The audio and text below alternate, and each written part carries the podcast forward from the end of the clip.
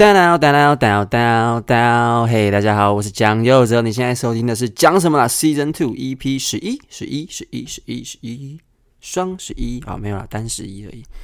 嗯，前阵子理科太太卖课程的事情闹得风风雨雨啊，对啊，那我因为这件事情才发现，原来他跟理科先生离婚了。那听说理科先生曾经有忧郁病史，因为离婚的事情，忧郁症复发。作为一个男生，我很想要推荐他理科太太的课程。好，这就是今天的开头笑话。哇，终于又录新的一集了！大家新年快乐，新年快乐！今天是呃一月六号凌晨一点半过新年，这是新年第一集，所以觉得嗯要来点精神。对，那今天这集想要讲一些比较专门喜剧的东西。呃，甚至是送给一些可能想要踏足喜剧界的一些听众，或者是你已经在喜剧界耕耘一阵子的一些同行。那作为一个已经在这行打滚了大概三年左右的呃一个先行者，不能说前辈，但就是一个先行者，我有一些我对目前喜剧圈的一些呃观察想分享给大家。那。呃，要从哪里开始说起呢？呃，从呃比赛好了。最呃去年十二月的时候，哦，其实没根本就没有很久，其实就是一一个礼拜前的事情而已。但是也就是十二月的时候，十二月底的时候，呃，卡米蒂喜剧俱乐部举办了去年度的脱口秀争霸赛。那他就是每年都会办这样子。那我个人跟大家复习一下，我个人是一九年的亚军，呃，当时的最强新人。真是一代浪潮，前浪被后浪推。我已经是一九年的，还拿出来说嘴，傻眼。好，Anyway，反正我自己也是有参加过这个比赛。那我是在一九年重新复，就是复出，呃，不是复出，就是 Comedy 重新举办这个比赛的那一届拿到了亚军，这样子。对，那就一路后来就是一路算是蛮顺利的，在喜剧圈闯荡这样子。好，Anyway，那个是我的往事了。今天不是要讲我的往事。今天要讲的是呢，这一届的那个喜剧比赛，其实跟我当时候的印象已经差得非常多。大家知道，喜剧比赛从一九年复办之后，到现在已经二零年、二一年，甚至二二年了。那今年二三年也绝对会办，我相信会办，没错。好，那其实在我比完赛到现在，已经连续办了三届。那这三届的参赛选手真的是越来越多元。那这里的多元。有很大一部分，我想说的是地区的多元。大家知道，在一九年我参加的那一届，呃，北部以外的选手几乎只有我一个人，几乎只有我。然后还有另外一位叫马友的，那我们两个是高雄人。然后呃，马友他曾经是漫才团体。过去是参加某个知名的漫才团体，所以他有一些漫才的喜剧底子。然后那时候决定重返单口界这样子，所以他算是一个比较呃有资历，在表演上非常有资历的前辈。那我呢，当时只是一个高雄上来的小孩，在台中念大学，因为伯恩而一脚踏入了呃喜剧这个这个专业里面。然后当时候其实就是一个，这真的是个很素很素的新人，台北没有人认识我，就是。突然横空出世的一位选手，然后去参加了比赛。那当时候我说了嘛，整个整个比赛就只有我和马友是外地来的人。然后一九年是这样，然后二零年开始哦，可能因为就是一九年后台湾的喜剧就是开始蓬勃发展。二零年开始。各大县市的喜剧开始如雨后春笋般慢慢冒出来，先是高雄的喜剧开港啊，然后再来就是呃啊，再来就是那个新竹啊，然后再来可能最近也有台南呐、啊，然后前阵子疑似桃园也想办，就是由嗨咖举办一个呃喜剧场地，但后来好像就是因为一些不可抗力的因素，最后就杳无讯息这样，所以至少现在在呃西半部，台湾的西半部。北部、新竹、台中、台南，还有高雄，这么多大县市里面，其实都已经有自己的已经在常驻的喜剧基地。所以在这样子的状况下，你看，我的下一届，也就是也就是二零二零年那届比赛，由新竹来的演员 OK 就赢得了冠军，开始在参赛者的那个组成上有一些地区上的变化。然后二零二一年喜剧开港也终于推出了一些呃，从喜剧开港长期练习的一些固定呃去 Open Mic 的一些选手，譬如说韦德。韦德就是在二零二零二一年那一年拿下了第三名的好成绩。那他是来自高雄喜剧开港的演员，所以你看，一直到二零二一年哦，他那个比赛的组成已经越来越多元了，已经不是只限于台北了。那这件事真的是让我非常的，你知道，开心跟兴奋，因为呃，我那时候只有我，然后呃，就会觉得说有一种高雄也值得好喜剧演员的一种。使命感，所以会一个人一直往前冲。但是，一直到二零二一，一直到最近二零二二，喜剧开港，然后还有府城喜剧台南的呃 Open m i d。都这些南部的呃常驻的喜剧场地都推出了自己的选手去参与这个 comedy 举办的新人比赛。那南部的演员至少林林总总也有七八个去参加吧。然后比如说还有呃汉雅一个非常新的一个成大的学生叫 JH，他们都后来就是去参加比赛，然后甚至可以挤到后面决赛这样子。然后在决赛的时候，南部人其实就已经大概占了一半吧，八个人里面有大概三个是。长期在南部训练的选手，然后之后啊，没有三个是喜剧开港训练的选手，一个是府城喜剧训练的选手，然后之后还有一个是高雄出生的选手，但是他后来比较常在台北，呃，一个名叫呃华旭的的演员。对，那你就可以看到，其实呃，对喜剧这件事情，已经不再只是仅限于首都台北。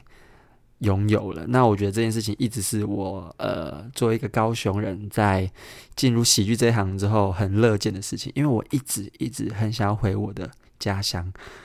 因为我觉得高雄人也值得优秀的喜剧，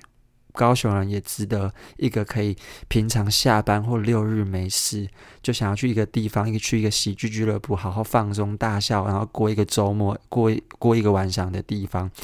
然后，如果有一些演员，好的演员想要举办专场，他不需要大老远跑到台北、高雄，就有自己很好的演员可以办专场。可以给高雄在地人属于高雄最优秀的一些喜剧。然后当时候我一直是有这样子的愿景，但我那时候只是个学生。但还好后来有喜剧开港，有府城喜剧在南部开始这样子蓬勃发展，我真的是倍感欣慰，对于这件事情非常的感激。对，对于这些场地方愿意去 hold 这些成本付出，好让呃喜欢喜剧的高雄人或南部人不用每次为了看个喜剧就非得要跑到中北部去。这件事情，呃，我真的很很很感谢。对，那你看，我刚刚说回来，这个喜剧比赛啊，我们也可以告诉他们，呃，南部人的幽默也是不输北部的，也是非常的有热情的。那其中我特别想要举这些有进到决赛的演员，然后又是我认识的。那很抱歉，就是呃，我刚刚说的那些五个偏南部的演员里面，只有三个我比较熟悉，JH 和华旭，就真的很抱歉，我是比较没有机会看过你们的 Open 麦或者是任何正式演出，所以可能就没有办法对他们多做一些呃评论这样子。那另外三个分别是喜剧开港的主办人阿海。然后再来是一个叫红拿的年轻人大学生，然后还有一个就是哦，一个叫做残影狂龙阿贤的。非常非常吸人眼球的一位呃魅力型演员，对，那我前阵子可能有在某一集有说过阿贤，他也非常喜欢我的喜剧，这让我非常的感谢他，甚至抖内我的 我的 podcast，你知道，对，就是感很感谢他。好，anyway，这些是他们的背景资料。那这三个人呢，最后都顺利的在各个初赛呃脱颖而出，进到决赛去参与比赛。那我必须说啊，我必须说。以我的喜剧眼光哈，我也是得要骄傲一下。当时初赛有三个赛区，有台中、新竹、台北啊，三个赛区有各有将近十位呃参赛者啊。那当时候我们一些中老鸟啊，就在那边开赌盘预测说，诶，哪个赛区谁会突突破，谁会脱颖而出啊？谁可以入选到决赛啊？我跟我们公司的同事那些写手小欧、老 K、大可爱，我们就在那边讨论说，嗯，你们觉得谁谁谁，blah blah blah 这样。然后我必须说，我的预测基本上。都还蛮精准的，只有一个就是真的呃滑铁卢没有没有猜中。可是我听说他没中，是因为他们那个赛区真的当天大家真的是强强对决，只有最精彩的人可以就是进到决赛，也就是台中赛区。那我当时就预测北部会是红拿阿海，然后可能会呃脱颖而出。然后排名是不分先后这样，然后中部就是台中可能是阿贤跟呃下一个叫做下水笔的，也是来自喜剧开港的演员，然后呃新竹我就预测会是品乔，那我必须说，除了下水笔的之外，其他人我都预测中了，所以呃阿贤、品乔、红拿、阿海。我全部都预测他们会上呃决赛，就真的都上了，这样子就嗯，我的眼光也是蛮好的嘛。那我必须特别提一下下水笔的这位演员，下水笔笔的这位演员是一个呃人设是比较宅男，喜欢看动漫的一位演员。那他之前曾经参加过呃喜剧开港举办的新人鹦鹉螺杯，也不是也不是说新人，那就是举办了一个叫鹦鹉螺杯，因为呃我们的赞助场地是鹦鹉螺酒吧，所以就冠名播出。大家如果有机会去高雄，一定要去一下鹦鹉螺酒吧。Anyway，好，我们拉回来，在那个鹦鹉螺杯里面，呃，这位下水彼得就有参赛。那当时候我和豪哥是决赛的评审，那我们一致认为下水彼得那一次决赛的本非常的精彩，既有表演，有人设，又有观点。那他的 acting 又非常的精准，他整个人设拿捏的恰到好处，我们都给予相当高的高分。那最后他在鹦鹉螺杯里面也如愿的拿下了冠军。那这件事情就给了我一个很深刻的印象，所以后来他在参加呃卡米的办的比赛的时候，我就预设他初赛应该会出现。可惜，可惜的是他参加他报名的赛区是我认为啦，应该算是死亡之组，也就是台中啊，因为台中同样的参赛者也有阿贤，然后之后呃还有嗯嗯嗯。还有呃，JH 我不知道，就还有其他非常强劲的对手，所以他算是在一个我认为是死亡之组里面，对。然后那一天听说，因为我没到现场，但我听后来有去现场的人说，就是台中那天大家都超常表现，就是。表现的异常的好，所以真的只有最厉害、效果最强的那几个可以进到决赛，脱颖而出。这样，那很可惜，就是下水笔的，好像就是含泪，就是真的是差一些分数，很接近的分数，然后没有选上，所以他真的是很可惜。但是如果有机会去喜剧开港的各位听众们，你在看到下水笔的时候，可以留意一下，因为我个人是对他的。表演是非常的有印象的，那我也觉得很赞，推荐给大家。好，要说回来，这些有进场的这些有进决赛的这些人，首先是阿海，我觉得啊，哦，我先说一下，呃，这三个人最后在决赛的名次分别是红拿第四名，阿贤第五名，然后阿海 maybe 是第七或第六，我有点忘记了。但就是大家都很努力了，但这是他们最后的名次这样子。那首先是阿海，阿海我一直觉得他很可惜的地方，是因为其实当初喜剧开港在草创的时候，算是呃，我有点就是刚好跟他认识，在某个场合认识，我就跟他提到说，高雄也应该有属于自己的 open mind。呃，这个想法，然后如果我有能力，我有机会能弄的话，我会想要在高雄去 hold 一个喜剧基地这样子。但是那时候我只是个大学生，所以有一些痴人说梦的感觉。但阿海他是一个非常有行动力的人，所以他最后就去促成了高雄喜剧开港的成立。所以在这一点上，我真的是非常的 respect 他。然后。也因为他是啊，他是开港负责人这件事情，所以他很长时候要花更多的心思在呃组织高雄的喜剧基地的表演跟 open m i 一些行政上的琐事，所以导致虽然我觉得阿还是一个对于喜剧非常有 sense，其实很有逻辑跟很敏锐的一个人，但是他疏于上台去做一些训练，去做一些非常呃呃身心全投入的那种练习。因为他太容易太容易有其他比较呃行政上的事务会去分担他的心神，所以其实在这一年来，我看每次回去喜剧开港，我看阿海的表现，我都觉得 好可惜。他如果能够在没有这个身份绑架，可以纯粹以演员的身份去更多的练习自己的喜剧的话，他肯定会更进步。但是。他的本质已经是，我觉得已经是非常的突出了。就是以我看过的新生代演员里面，他已经算是就是中上了，就是肯定硬实力是没有没有太差，没有问题的。对，所以他后来在他的决赛，在在初赛也拿下第三名，然后是分区第三名里面的最高分，所以最后就是递补进决赛这样子。但是他最后在决赛拿了呃所有高雄进决赛的演员里面的最后的名次，我觉得也无可厚非，因为毕竟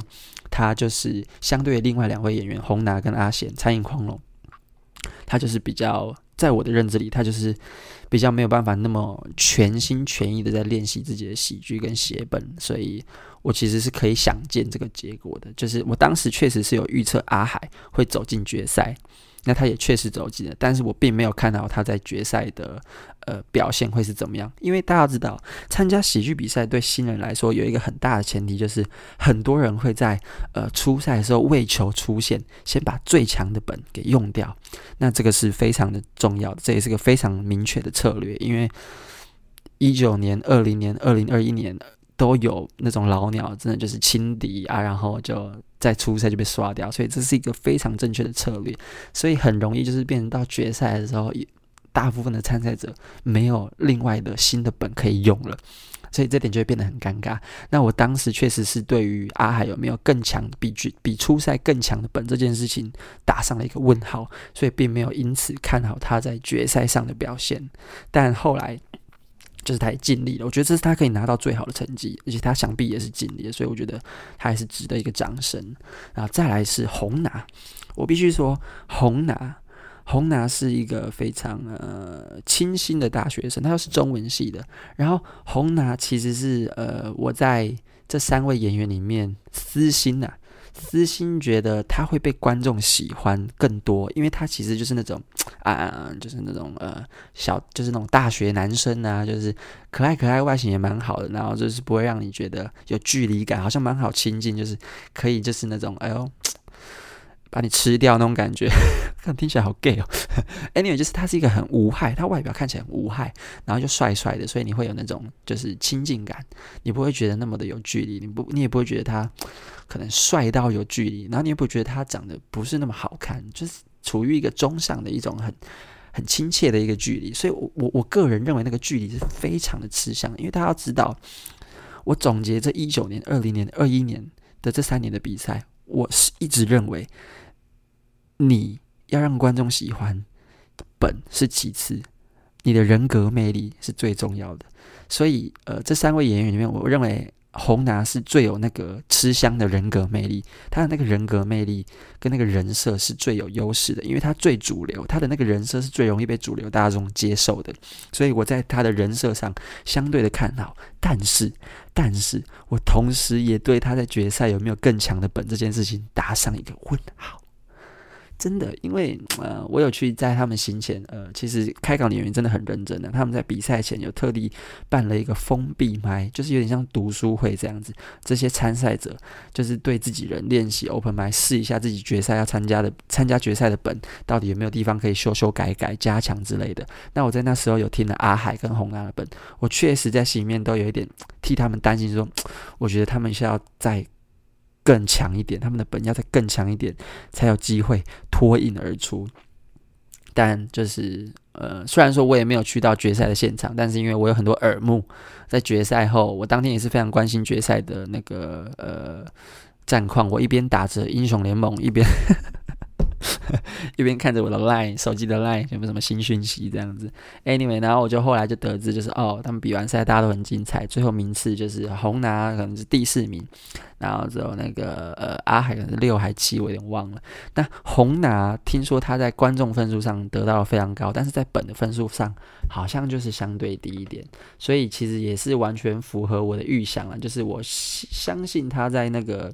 呃，那个叫什么？观众的票数上可以拿到相对高的分数，但是确实我对他的本也是，嗯，觉得抖抖的，抖抖的。对，那他最后能拿拿拿到第四名，其实就是代表他的人设真的很讨喜。哦，我大家跟大家更正一下，我刚查了一下资料，就是呃，阿海是第七名，那红拿第四名，他的观众分拿了八点二，他的评审分其实是拿了七点九，大家可以简单呃定义一下观众分跟评审分怎么怎么定义？评审其实看的其实就是你的专业技巧，所以评审更多的是会综合观众的反应，跟他实际上在写作技巧还有表演技巧上的综合评分。但说真的，观众。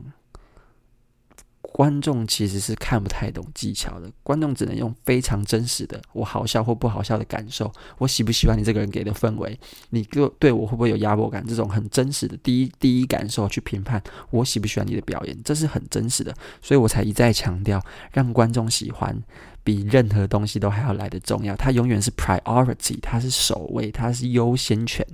你懂我意思吗？所以。红拿的平均下来，他的呃评审分只拿了七点九二，但他的观众分拿了八点二，这中间零点四的差距非常的高。想见，其实呃红拿的本确实在呃他的人设相比起来是弱了许多。那因为他的人设，他的观众缘够高，所以他最后还是可以取得一个相对高的名次，这也符合我的预期。所以也是恭喜红拿，才第一次参赛就拿到了第四名的好成绩，替我们高雄争了一口气。那我最后要讲，我认为我私心认为最可惜，而且最多事情可以讨论的演员，就是残影狂龙阿贤。为什么会说阿贤很可惜呢？因为其实阿贤在初赛的时候，在台南初赛，呃，台中初赛的时候，他是拿下第一名的高分进到决赛的。那当时候，呃，我听说他是直接呃炸满现场的观众，就是直接开了大家一个眼界，就是哇，怎么有人有办法把喜剧玩成这样？然后当时候我记得哦，因为我们卡米地有一个自己的群组嘛。然后我当时记得比完赛的时候，卡米蒂的总监 social 他就立刻传了一句话到群主说：“天哪，狂龙也太强了吧！这什么鬼啊？怎么这么强？这样子一个非常高的评价。”所以，可是我当时看到的时候并不意外，因为我觉得狂龙就是这样，狂龙就是他有一个人格魅力非常的吸引你。他讲的算是呃呃比较呃天马行空的一些呃段子。但是他的这个天马行空很符合他这种荒谬荒谬，而且好像不知道他脑袋在想什么的人设。然后他又把那个氛围拿捏的真的好像哇天哪！你会觉得看到狂龙的表演说这个人怎么可以这么好笑？但我真的不知道他好笑在哪里。就是可是我就是笑了。他的那个氛围、那个表演，还有他那个语气、痛调，你就会觉得说喜剧怎么可以这样玩？但是还玩得这么好笑，这样子，他已经跳脱了。呃，基本的写作逻辑就是正逻辑、反逻辑，然后再加上他表演拍什么的，他整体起来就是一个，你会觉得这不是我看过的喜剧，但他的喜剧真他妈好笑。我记得那时候，呃，决赛的时候，有一位评审叫 Jim，Jim 给了一个非常高的评价，他说他打破了我对喜剧的认知，原来喜剧还可以这样做。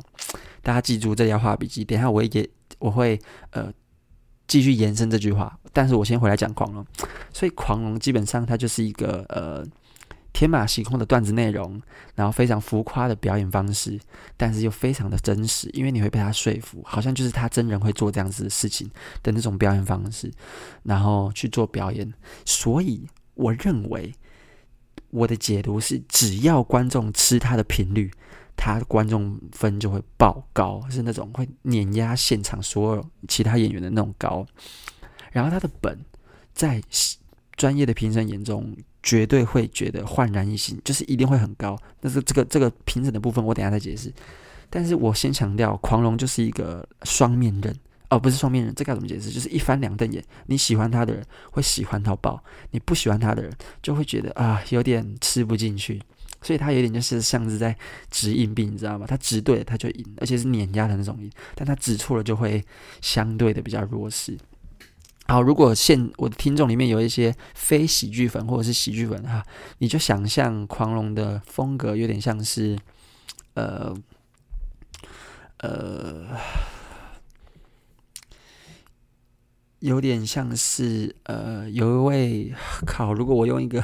不是那么呃。喜剧圈老粉会知道的的的，啊，我知道，大家想象比较情色的 Kevin Hart，就是他表演非常的浮夸，非常的就是呃那种感觉。他的内容就是稍微比较呃比较十八禁一点，狂龙的表演比较十八禁一点，但他的表演方式浮夸的程度，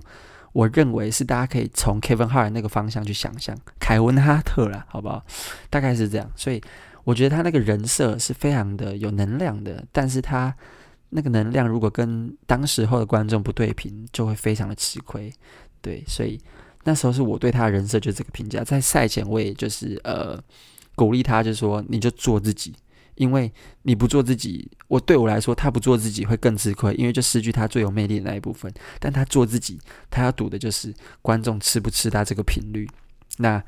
根据呃这次评审的分数公布出来的分数，呃来看，观众平均其实只有狂龙只有七点五七，就代表当时候的观众确实是比较不吃他这个非常有能量又天马行空又无以理解的那种无厘头的那种呃形象那种人设，所以就很可惜他的观众分其实呃拿的分数不高。那我也有去私底下问一些当天有参加。呃，决赛现场的一些观众，他们的感受是怎样？其中一个观众跟我说，他觉得狂龙很可惜的原因在于，他可能不习惯到相对大或相对开阔的场地，所以他的输出都只对他前面那三排的观众。有一些观众在后面坐在后面的包厢区，其实根本就没有办法跟上车，就是没有办法，真的很很。清楚的理解他想讲什么或他的段子内容是什么，所以就过了。他可能段子就过了，所以没有办法真的很投入在他的段子里面，相对的可惜。那我觉得这也是观众会下车的一点，或者是观众分会这么低的一个原因。所以狂龙观众分就是我觉得有这一层在。对我来说，他要么大好，要么大坏，因为他那个人设真的很吃频率。然后很可惜，他在当天决赛现场，就是可能是就是经验问题啦，他没有把他的能量扩散给全场，然后再加上呃观众刚好也比较无法适应这种高能量的频率，所以就给了他这样子的分数，所以他在观众分这边就收到了比较惨的一个呃呃收获，这样分数这样子。那讲回来，评审分。餐饮狂龙的评审分是九点零，是全部八位参赛者最高。九分是什么概念？九分的概念就是评审一致认为他的喜剧很屌。那这个屌的原因，呃，其实我觉得有呃一些小点是，嗯，是因为喜剧演员去看他的喜剧。所带来的盲区，那这个盲区是什么？我我我要再讲回刚刚 Jim 的那个点。Jim 说他没想过喜剧可以这样搞，还搞得这么不错，这样子。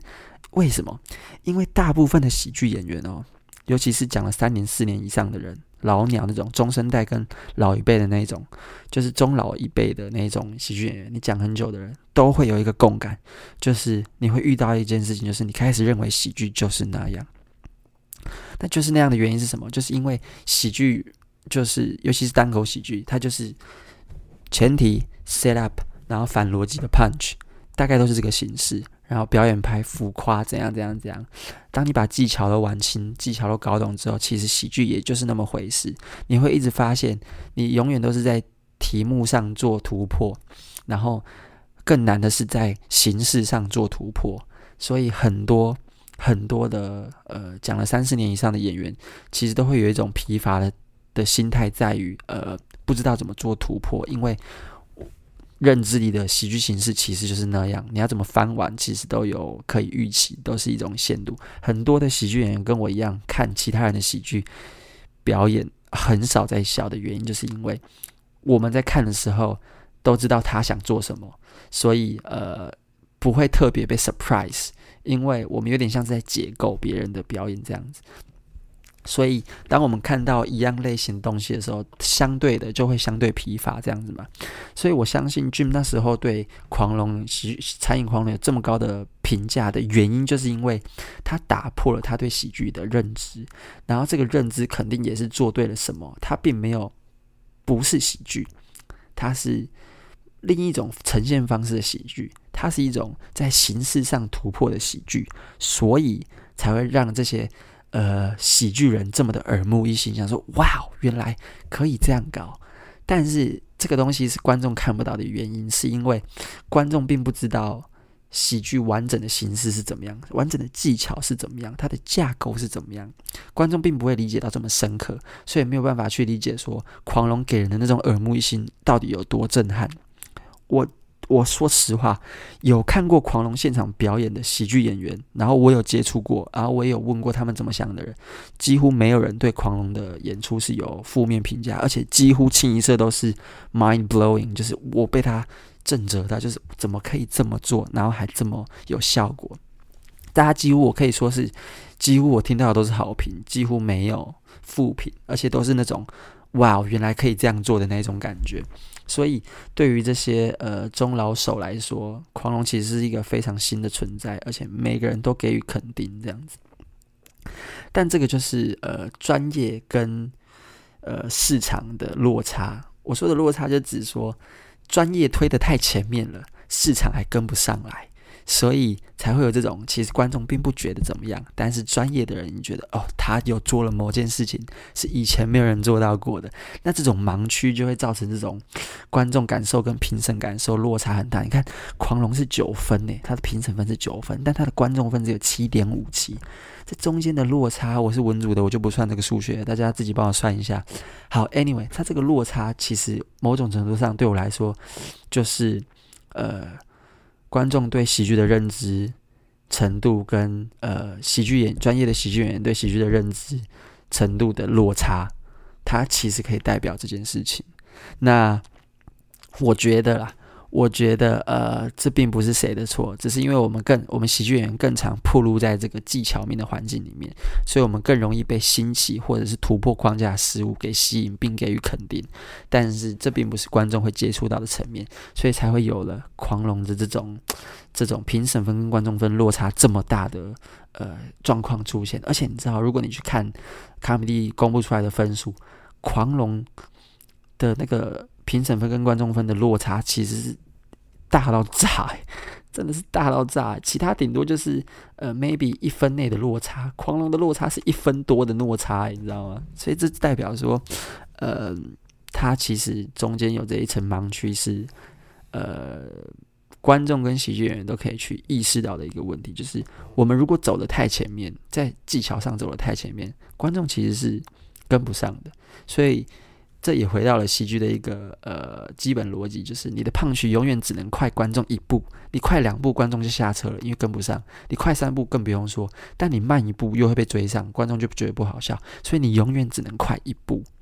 但是对很多中老手的喜剧演员来说，其实我们在认知里已经快观众好几步了，但我们做不出，呃，也不是做不出，就是但是我们还试图怎么让观众跟上那样子的呃进步。对，所以我觉得在这一点上，其实是可以透过狂龙这次比赛的分数来得到的结论，对吧？那这一点又回到我最开始想讲的，就是推给各位想参加喜剧、想进入喜剧这个行业，或者是呃目前还在喜剧界打滚的新人的一个结论，就是其实其实喜剧。你把基本的技巧都摸熟之后，你就会遇到瓶颈。那这个瓶颈就是你不知道怎么在形式上突破，然后一直换汤不换药的这个感觉会让你有点疲乏。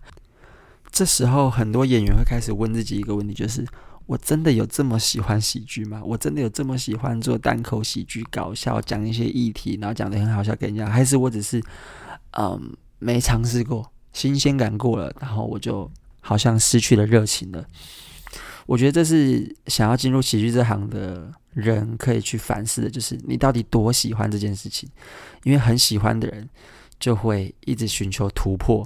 但是其实没那么喜欢的人，在撞到这一层，在摸透了这个游戏之后，你就会发现好像没那么热情了。这时候你就会撑不下去。那通常这时候都是会三年、四年、五年以上来起跳来算的。你如果做了某件事情四年、五年了，你突然要说呃转换跑道。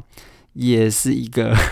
需要很有勇气的决定啊，所以在这边跟这些喜剧新人，或者是即将想踏入喜剧，觉得可以把喜剧拿来当饭吃的这些人，一个忠告，嗯，对，这是你可能会遇到的问题。所以，嗯，我自己现在就是遇到这个问题，但是我一直在寻求突破，一直在寻求呃，怎么让自己的喜剧变得有花样。那那是因为我是真的很喜欢喜剧啦，所以。这是我的建议，送给各位。如果你真的有心想要做这件事情，而不是只是当做玩票性质的话，你大概得要思考一下，说，呃，当你把这个游戏规则都搞懂之后，你会不会继续喜欢它？还是好像你就是解了成就了？哦，这个章我盖到了，这一关的隐藏条件我都做到了。好，我要去破下一关了。那这下一关可能不是喜剧，那你就要去思考你要怎么转换了。你可能会有一点阵痛，因为如果你不敢转换，你待着你也很痛苦啊。你不转换，对，你就你转换了，那就是一个呃呃大跳跃。我不知道，anyway，它是蛮蛮现实的一面啊，对吧？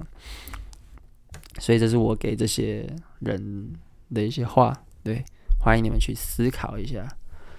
好了，那讲一下遗珠之憾好了，遗珠之憾，呃，应该说我今天提到的人里面的遗珠之憾，哎，是这样讲吧？今天本来该提，但是碍于篇幅没提，然后我想要再度提起，因为我以前的呃，Open 以前的 Podcast 有提过的一位。演员叫做品乔，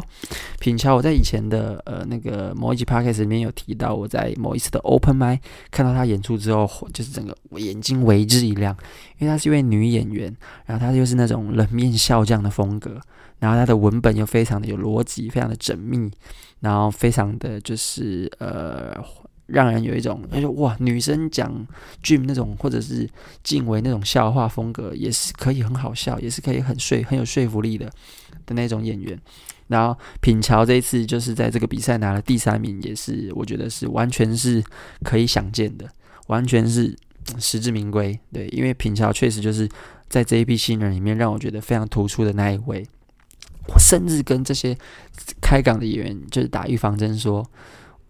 你们如果真的可以争前三名的话，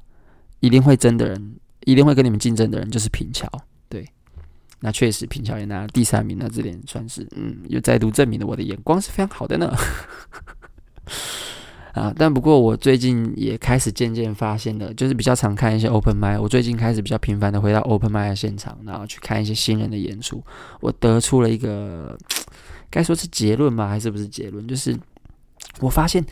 最近的新人，他们倾向于在人设上做更多的注解跟发挥，更多的去希望去产生一个呃相对鲜明的人设或者标签在自己身上，然后说就再照着那个标签或人设去演出。有时候甚至他们都会忘记去把握最基本的东西，也就是文本。越来越多演员，我看到。呃，新演员、新进的演员，我看到他们试图用人设在压拳、压住整个观众，而不是用很扎实的文本或是很扎实的基本功、很磨练过的基本功去征服观众。这点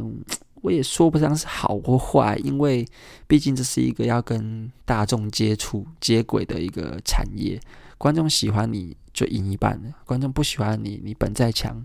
也没有用。所以我，我如果你是有听过 Podcast 的新人或者是一些观众，你其实可以稍微留意一下，就是呃这些新人演员里面有人设好的人设的话，那恭喜你，你已经走对第一步了。那你需要做的就是开始打磨，开始真知啊。锱铢必较的要求自己的文本，这些非常扎实的基本功，不然久而久之，你就会像二零一九年以前的龙龙，就一个空有很强的人设，但是文本非常的薄弱，很容易被看破手脚。好，龙龙，我不是故意偷 diss 你，但是我也跟你说，其实我也跟龙龙说过这件事情，就是我的认知真的是这样。但龙龙也在他的呃毒鸡汤那场专场，厌世毒鸡汤那场专场之后，哎，不止，更早有一个叫做。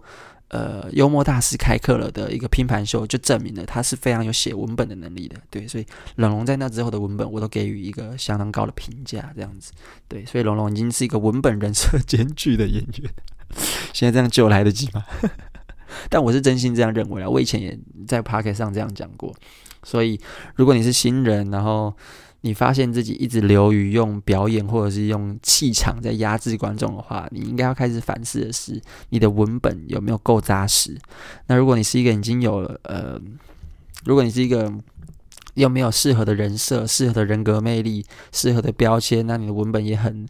呃很不怎么样的话，那我建议你先从基本功文本开始要求起，先让你自己好笑，再去让自己呃嗯。有一个让观众接受的人设，才不会来的这么的挫折。因为很，我看到很多演员，新进的演员，真的是他试图用某个人设去呃说服观众，但他真的没有写的那么好笑，所以观众完全无法被说服，完全无法接受，观众完全不吃他那一套。那在我看来，如果你不去做任何改善的话，这些演员会遇到的挫折感会越来越多，越来越多。所以怎么讲呢？那就是祝福大家，祝福这些新进的演员。那希望大家都可以在喜剧上越来越进步，然后越来越感受到喜剧的魅力。对，那大概就是今天的讲什么啦，希望有帮助到各位啦。好了，那这就是今天的讲什么啦。Season Two EP 十一，我们下油！再一次，再一次，刚刚有一个小失误，放送失误，放送失误。哎，我终于遇到这种录音的放送事故了。好，我们再一次哦。那这就是今天的讲什么啦。Season Two EP 十一，我们下次见，拜拜。Down down down down down down。